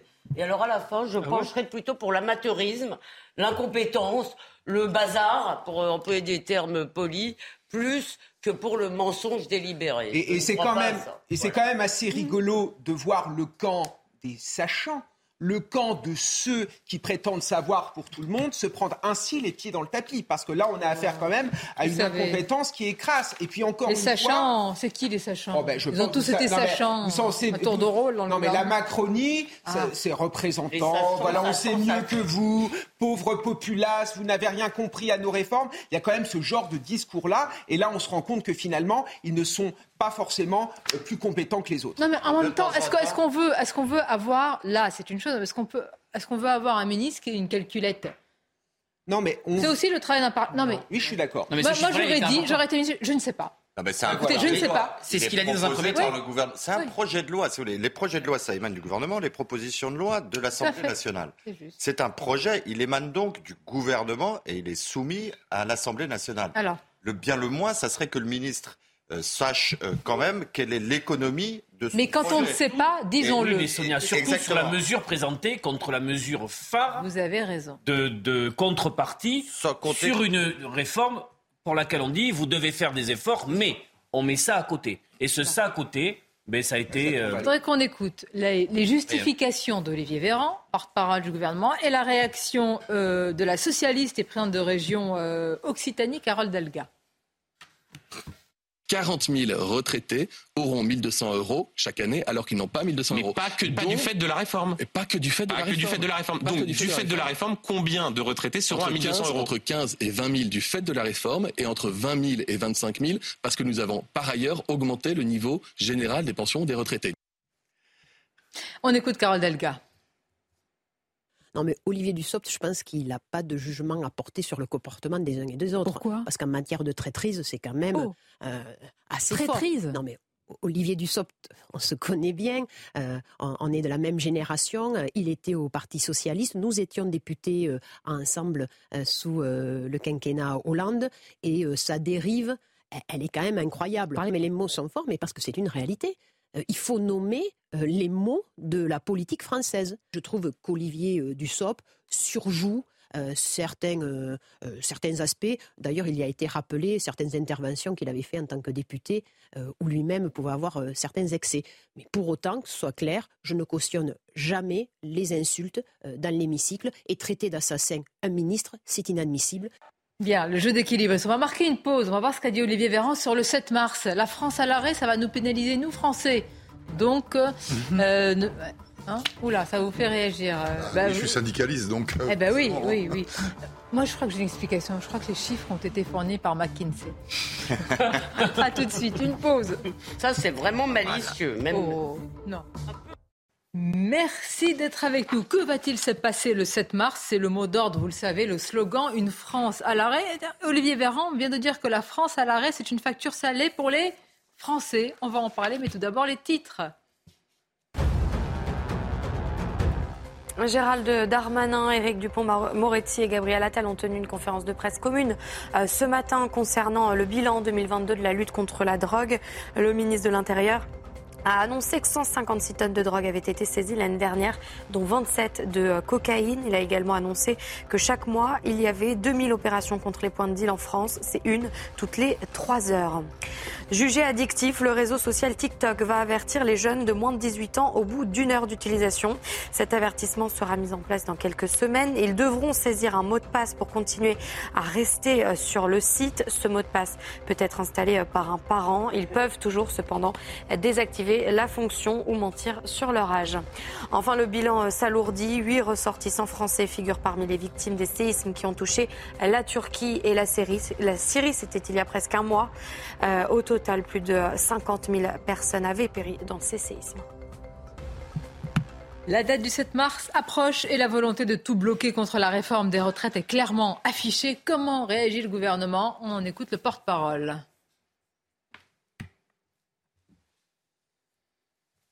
C'est quand vous voulez. Mettre la France à l'arrêt, ce serait alourdir une facture déjà salée. Je vous éviterai une fois de plus euh, la litanie des mesures engagées depuis un an maintenant en faveur du pouvoir d'achat des ménages. Les chiffres de l'OFCE parlent d'eux-mêmes. En 2022, ce sont près de 800 euros de pouvoir d'achat préservés en moyenne par ménage grâce à l'action du gouvernement via des aides comme le bouclier tarifaire ou la remise sur le carburant. Les mesures liées à la baisse des impôts ont, elles, permis un coup de pouce de 260 euros supplémentaires. Et au total, ce sont encore 400 euros supplémentaires pour les 5% des ménages les plus pauvres, grâce à la revalorisation des prestations sociales, à l'aide exceptionnelle versée aux ménages et au chèque énergie. Et avec ça, il a dit qu'il n'allait pas faire la liste de tout ce qui a été décidé par le gouvernement. Mais enfin, il a dit aussi que la France à l'arrêt, c'est une facture salée pour les Français. On voit bien la ficelle, elle est très grosse. Jacquat, vous faites partie des, des manifestants. Oui. Eh ben, c'est de retourner l'opinion contre les syndicats méchants euh, qui vont bloquer le pays pendant un jour, peut-être plus. C'est ça, oui. Moi, je, je suis un peu stupéfait d'entendre. euh, mais après tout, ils sont dans, dans, dans Dans leur rôle. rôle, hein, c'est le gouvernement. Euh, Nous, on est dans notre rôle. Je rappelle que je représente Alternative Police, que nous sommes affiliés à la CFDT, euh, et qu'il faudrait peut-être s'interroger pourquoi la CFDT est si déterminée, euh, comme le dit très régulièrement mon secrétaire général Laurent Berger, euh, sur le fait qu'il faut retirer ce projet. C'est la CFDT n'est pas habituée à des positionnements aussi fermes. On est un on fait du syndicalisme réformisme. Donc il faut s'interroger quand même quand un syndicalisme comme le nôtre s'oppose à un tel projet. Euh, et moi je dis, je serai dans la rue le 7 mars et on bloque le pays. Pourquoi? Mais pour défendre la retraite des millions de Français et que quelques jours de sacrifice vaut bien euh, par rapport à une réforme où on va alourdir euh, le temps de travail de nos concitoyens. Et nous, policiers, on se mobilise en tous les cas pour Alternative Police euh, parce que on a tendance à dire que les policiers sont des nantis, ils ont un régime euh, particulier, mais pas du tout. Ah, il y a un régime euh, pas non du pas tout, spécial, Sonia. singulier. Pas du tout. Je vais, je vais vous l'expliquer très rapidement. C'est pas le même que vous et moi, c'est pas Non, même chose. c'est pas le même, Ah bon mais faire croire qu'un policier Ah, travaillerait moins parce qu'on lui ferait cadeau d'années Ah, par rapport aux salariés, c'est faux. C'est faux. Euh, pourquoi On nous dit, vous, alors les policiers ne seront pas concernés par la réforme des retraites parce qu'on va leur maintenir euh, l'ouverture de leur Oui. âge de départ. Oui, mais à quel taux? Pas à taux plein. Mais vous, vous partirez à quel âge? Mais on va pas. Moi, je partirais. Je peux partir à 57 ans et demi. Mais pourquoi? Parce que je surcotise à la pension civile pendant toute ma carrière pour bénéficier de bonifications qui vont Voilà. me permettre. Je les finance. On me les offre pas, on me les donne pas. Et nous, ce qu'on a, on parlait du Sénat, on a déposé un amendement la semaine dernière auprès des sénateurs pour que l'on déplafonne. Parce qu'on a le droit de financer jusqu'à 5 années. oui, et, j'entends. et- et- et mal- et donc, au bout de 27 ans, on a cotisé nos 5 D'accord, ans. d'accord. Mais après 27 Mais ans, bloquer Sonia- le pays. Mais attendez, quand- au bout de 27 ans, Votre on a, on a acquis nos réformiste. et quand on les a acquis, au bout de 27 ans, continuez à payer quand Tout même. ce que vous dites est légitime, mais bloqué. Donc c'est vrai qu'on l'entend pas souvent dans la bouche de Laurent Vous avez Berger. rappelé Mais parce que, parce que le Parce que poussé au gouvernement, bout. le gouvernement n'entend pas les arguments, et je suis désolé de le dire, mais pendant des années, on n'a pas voulu écouter les corps intermédiaires. Il y a des propositions qui sont faites par ma confédération et qui ne sont pas prises en compte. Vous vous rendez compte quand même ce qui s'est passé En 2017, dans l'ADN de départ du macronisme, il y a plutôt l'idée de faire la réforme des retraites avec Laurent Berger sur euh, le porte-bagages, sur la réforme, disons, Oui. euh, sur la réforme première. Pour que la CFDT s'associe à un mot d'ordre de Non, mais- l'intersyndical sur euh, mettre le pays à l'arrêt, Franchement, je vous aurais écrit, euh, pour une fois, je vous le dis le scénario, parce que le Congrès avait, euh, le Congrès de la CFDT Attention. avait dit non. Le Congrès avait dit de la CFDT, Sonia, Sonia, il serait contre le Congrès la avait dit pas de mesures. Non, non. Le Congrès de la CFDT. Il reste une inconnue, quand Le. Congrès de la CFDT avait dit pas de là, d'âge. le 7 mars. Mais le fait que l'unité syndicale tienne Mais sur vous avez un mot raison, il y a un mur syndical. Oui. Qu'est-ce qui va se passer à partir de le 7 mars? Les écoles, les trains, les avions. Non, non, Mais non, non, le 8 mars. Emmanuel le 8 Macron mars, dit- euh, Emmanuel- vous sûr Emmanuel C'est ça Macron. dit à partir du. Oui. Oui. Donc c'est donc C'est ça le mystère. Emmanuel Macron. du 7 mars, mais je 7 termine juste, je termine juste cette idée. Emmanuel Macron continue à dire tout ça n'existe pas et je vais négocier avec euh, euh, Elisabeth a raison.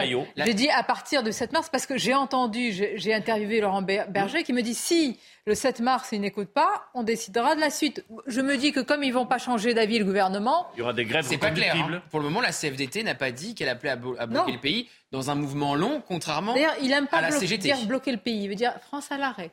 Oui, France à l'arrêt. euh, ils, disent blo- ils disent bloquer le pays sur cette journée du 7. hein. Ah bon? Je Laurent Berger me dit il non, semble il dit avoir France à entendu dire l'arrêt.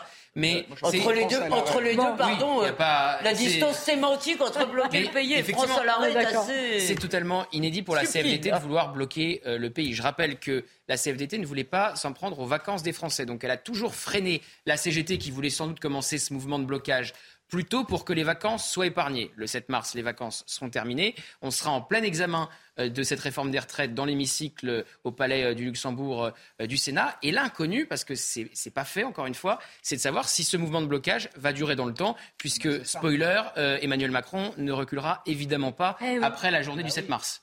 Eh oui, mais oui. Il y aura des voilà. grèves reconductibles dans des secteurs stratégiques. Mais c'est-à-dire chimie, donc euh, CGT chimie, etc. Donc c'est les raffineries. Le syndicat à la SNCF. font les quatre syndicats à la SNCF euh, pour une grève dire, Transport Moi, ce qui m'intéresse, c'est école. depuis, depuis euh, deux semaines, je regarde à la loupe les sondages, etc. Vraiment, ça reste majoritairement contre le projet. Et je me demande s'il y a blocage, comment véritablement on va réagir. Parce qu'attention, on est contre collectivement, mais individuellement, quand chacun va, les blocages vont nous concerner. Comment ça va évoluer L'exécutif espère ceci et surveille de près les questions de l'inflation des prix alimentaires. Parce qu'il va y avoir, ce que vous dites, acceptation ou pas euh, d'un blocage du pays avec tout ce que cela veut dire, plus les prix alimentaires qui sont une, une bombe à retardement. On nous parle d'un mois rouge ou d'un trimestre. Il y a ça, plus le calendrier parlementaire qui joue contre la rue, puisque à la fin du mois de mars, ça sera plié. Commission mixte Exactement. paritaire, Commission mixte paritaire, voilà, avec euh, le 47.1 qui limite le nombre de jours de débat à, à 50. Après, Donc, il faut faire loi avait été attention. votée et pas promulguée euh, dans, ce, dans le même. euh, Pardon.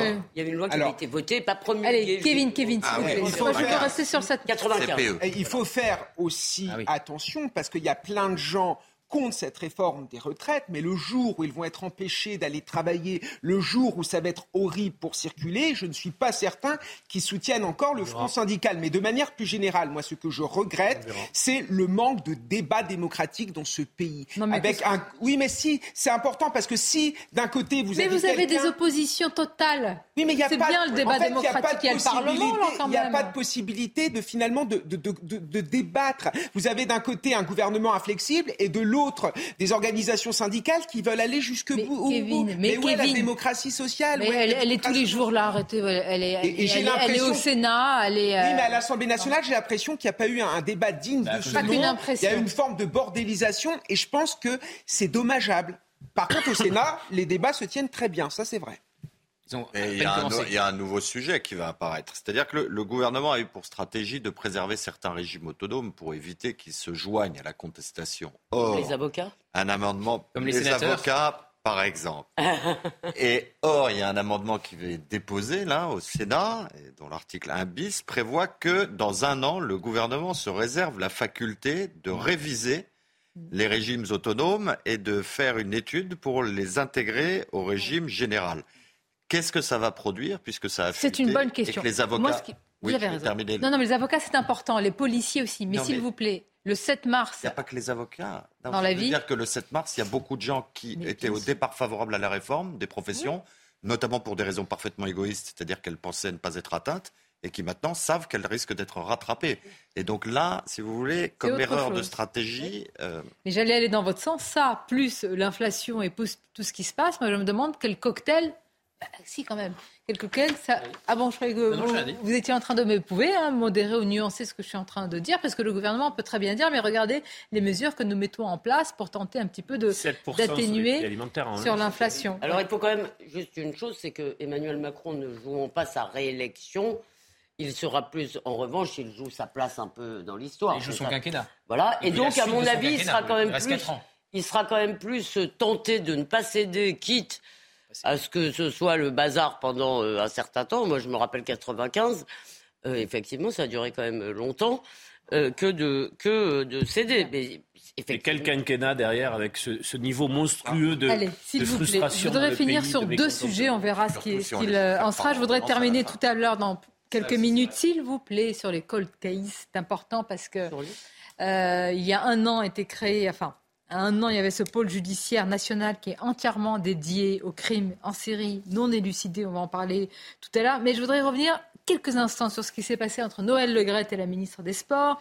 La guerre est déclarée. Mais ce qui m'intéresse, J'aimerais avoir vos- avis respectifs dans cette affaire. C'est le recasage de Noël Legrette à la FIFA. Il aurait pu raccrocher les gants, mais euh, voilà. Il y a deux façons de voir les choses. Soit la meute se déchaîne et on linge quelqu'un, je veux dire médiatiquement, etc. Non, mais oui, mais il faut dire soit c'est totalement choquant. Et puis, euh, il y a eu ces messages dont on verra s'ils sont vraiment à caractère euh, euh, sexuel et totalement déplacés, comme le dit la ministre dans cet audit, dont nous ne connaissons pas les personnes qui ont participé. Hmm Oui, on peut penser les deux en même temps. C'est-à-dire Bah, C'est-à-dire que moi, d'un côté, je n'aime pas, si vous voulez, qu'on condamne quelqu'un avant d'avoir euh, la preuve donnée par une justice ou par un procès contradictoire. Et c'est-à-dire, je ne vois pas pourquoi le Noël Le Gret n'aurait pas le droit de se défendre. Un rapport d'audit, c'est pas la vérité euh, incarnée. Vous avez cité McKinsey. Et on peut en citer d'autres. Un rapport d'audit, c'est un point de vue euh, certainement euh, fondé, mais c'est pas la vérité. On ne sait pas surtout qui il a été droit, il, a le droit, il a le droit de se défendre et moi je ne prends pas ces accusations pour argent comptant. Et d'un autre côté, effectivement, le recasage à la FIFA euh, est un peu. euh, C'est-à-dire est ce qui peu, gêne euh, à la FFF ne gêne pas à la FIFA. Et avec Comment un le comportement de Noël Legrette qui interroge, parce que ça fait un moment qu'il le prépare, son atterrissage à la FIFA. Il avait déjà- Rappelez-vous, il avait soutenu, il avait déjà sa place, mais pas à ce niveau-là au sein de la FIFA. Il avait soutenu euh, la Coupe du Monde au Qatar. D'ailleurs, les locaux dans lesquels il va s'installer à, l'hôtel de la Marine ont été euh, très largement financés par le Qatar. Il avait euh, refusé euh, les, les brassards de l'équipe de France pendant la Coupe du Monde. Il avait refusé de s'interroger sur les conditions des travailleurs immigrés sur les stades de football au Qatar. Donc il avait déjà pris des positions extrêmement favorables. Le meilleur mot, c'est celui d'un des membres de la FFF. Vous avez remarqué que tout le COMEX de la FFF s'est levé pour l'applaudir. Et que personne n'a critiqué sa gestion au moment de sa démission dans les communications où ils étaient cinq. Personne n'a élevé le ton. Et dernier point, euh, c'est le commentaire d'un des, des administrateurs qui est à la fois à la FFF et à la FIFA, c'est que M. Le Gret a 81 ans et qu'à la FIFA, c'est l'âge de la puberté. Regardez le résumé. Parce qu'il contre-attaque. Il compte. Attendez, Elisabeth. Il contre-attaque. Il ne se laisse pas faire. Il va porter plainte. regardez. Noël Legrette nie être à l'origine de son départ de la Fédération française de football. Pour lui, les responsables sont ailleurs. C'est une cabale politico-médiatique bien organisée. C'est obligé. Monté par qui? Je ne sais pas. D'habitude, j'ai un peu de pif. Je suis tombé de ma chaise. Je n'ai pas vu le coup venir. Si Noël Legrette est incapable d'identifier clairement son ennemi, l'ancien patron du foot français accuse de partialité Amélie Oudéa Castera. La ministre m'a appelé au téléphone lundi matin. Je n'ai pas souhaité discuter. Le président de la République m'a appelé. J'ai du mal à comprendre qu'il ne se soit pas un peu plus impliqué au début de l'audit. J'aurais souhaité qu'il freine sa ministre. Plus loin, à la question En voulez-vous à Emmanuel Macron et à Madame Oudéa Castera Sa réponse est sans équivoque. Au président de la République, non. L'autre, vous m'avez dit qui? Le 16 janvier dernier, une enquête préliminaire pour harcèlement moral et sexuel a été ouverte. Pour autant, Noël Legrette ne craint pas les poursuites judiciaires. Arrêtez de m'emmerder avec ça. Je n'ai ni attaqué personne, ni touché avec mon petit doigt Madame Ardouin ou qui que ce soit. Il n'y a aucune plainte contre moi et je n'ai agressé personne. Dans son rapport, l'inspection générale de l'éducation, du sport et de la recherche a retenu des agissements susceptibles de recevoir une qualification pénale ou encore des SMS ambigus à caractère sexuel un rapport que Noël Legrette compte contester devant le tribunal administratif. On va mettre en cause la responsabilité de l'État et j'attends une réparation non pas financière mais morale. Enfin, concernant ses propos sur Zinedine Zidane qui ont précipité sa chute, Noël Legrette évoque un simple mouvement d'humeur. Bon. Je rappelle ce qu'il a dit sur Zinedine Zidane. en gros, il a dit j'en ai rien à faire. Et moi, ce que j'ai toujours souligné dans cette affaire, je trouve que c'est révélateur. Il n'est pas parti, il n'a pas poussé à la démission sur euh, les conclusions de l'audit. Non, c'est ça qui a été la goutte d'eau. Il vient de faire un repenti, vous avez vu Je regrette. c'est le, début de la. Euh, méfions-nous. Je voudrais dire un mot en conclusion. Comme Carbon l'avait dit, on n'a pas le droit de critiquer Zidane dans ce Non, mais là, je suis revenue sur euh, ce que j'avais dit. Nous n'étions pas d'accord. Vous aviez raison. Euh, je veux dire, on peut, enfin, vous aviez dit à juste raison qu'on peut critiquer, évidemment, et je ne pensais pas que ça allait prendre cette ampleur. Et vous aviez raison de dire qu'on peut critiquer, évidemment, Zinedine Zidane, malgré. Euh, malheureusement, je vous remercie, Sonia, mais malheureusement, il faut rendre à Carbon ce qui est à César, parce que je crois que c'est lui. C'était vous? J'avais, Je m'étais contentée de la. Non, mais attendez, Gauthier, c'est vrai. Enfin, non, mais c'est le patron, c'était le patron de la FFF. D'accord, d'accord. Et c'était pas juste une critique, c'était euh, tout n'allait pas. personnel. Tout n'allait pas. Mais enfin, sur un ton on peut très critiquer une statue et, Dieu aussi. Hein. Oui, oui. C'est possible. Mais on a le hein. droit de On peut blasphémer Zinedine Zidane. Bon, je voudrais qu'on finisse oui, mais sur Zidane, on touche au sacré. Oui. Et c'est important de remettre du sacré dans nos vies. On va pas mal vous le faire, ça. C'est très important de remettre du sacré dans nos vies. Bon. Un mot sur, j'aime pas dire, c'est un anglicisme, les cold cases. Comment on dit les, dossiers qui sont. Les, affaires, les, dossiers enterrés. C'est très important parce que euh, c'est le pôle judiciaire national euh, de Nanterre qui s'en occupe. Ils ont beaucoup, beaucoup de dossiers. Il y a des familles qui sont en souffrance, il y a des affaires qu'on connaît qui sont très médiatiques, qui depuis des années ne sont pas traitées. Et mettre, c'est important maintenant qu'il y ait des moyens dédiés ah, véritablement pour ça. Ah oui, oui, oui. C'était très, très sincèrement incompréhensible pour, pour les avocats que euh, les services de police ne reçoivent plus d'instructions des parquets dans certains dossiers pour poursuivre. Ça frustrait le travail des enquêteurs. Euh, ça frustrait euh, les parties civiles, euh, leurs familles. il a fallu, là encore, la détermination, par exemple, de ma consoeur Corinne Herman. Pour, ah oui, pour, formidable, maître Herman. Travail, bien sûr. Tout à fait. Et, et donc là, c'est vraiment la vraie bonne idée, ça a été la création de ce pôle. Nous sommes d'accord, Denis Jacob, c'est très important. Complètement d'accord, et je, je souligne les, les, les, moyens et l'engagement aussi. pas toujours d'accord, je l'ai déjà dit sur ce plateau, avec euh, des prises de position du ministre de l'Intérieur, mais sur ce domaine-là, entre autres, mm. euh, il y a des efforts, il y a une vraie volonté, il y a une vraie détermination à mettre les moyens en place pour que les policiers puissent mener au bout euh, les dossiers qu'ils ont à leur charge. Et les nouveaux moyens de disposition, comme l'ADN, mm. permettent d'élucider les avancées technologiques très rapidement. Merci, merci. Très rapidement, mais j'ai été concerné directement puisque j'ai connu le grêlé. Ah oui. Et que c'est grâce, et que c'est grâce à ces nouvelles technologies. Il a été confondu. Il a pu être. malheureusement, il s'est suicidé avant, mais, il a pu être confondu. La culpabilité. donc, comme quoi, euh, c'est pas inutile de mettre en place ce type de dispositif. Jamais. Je vous remercie. Merci pour ce débat. Merci d'avoir évoqué ces différents sujets. Je vous dis à bientôt. Gauthier, à demain. À demain bah, oui. Bon après-midi, à demain.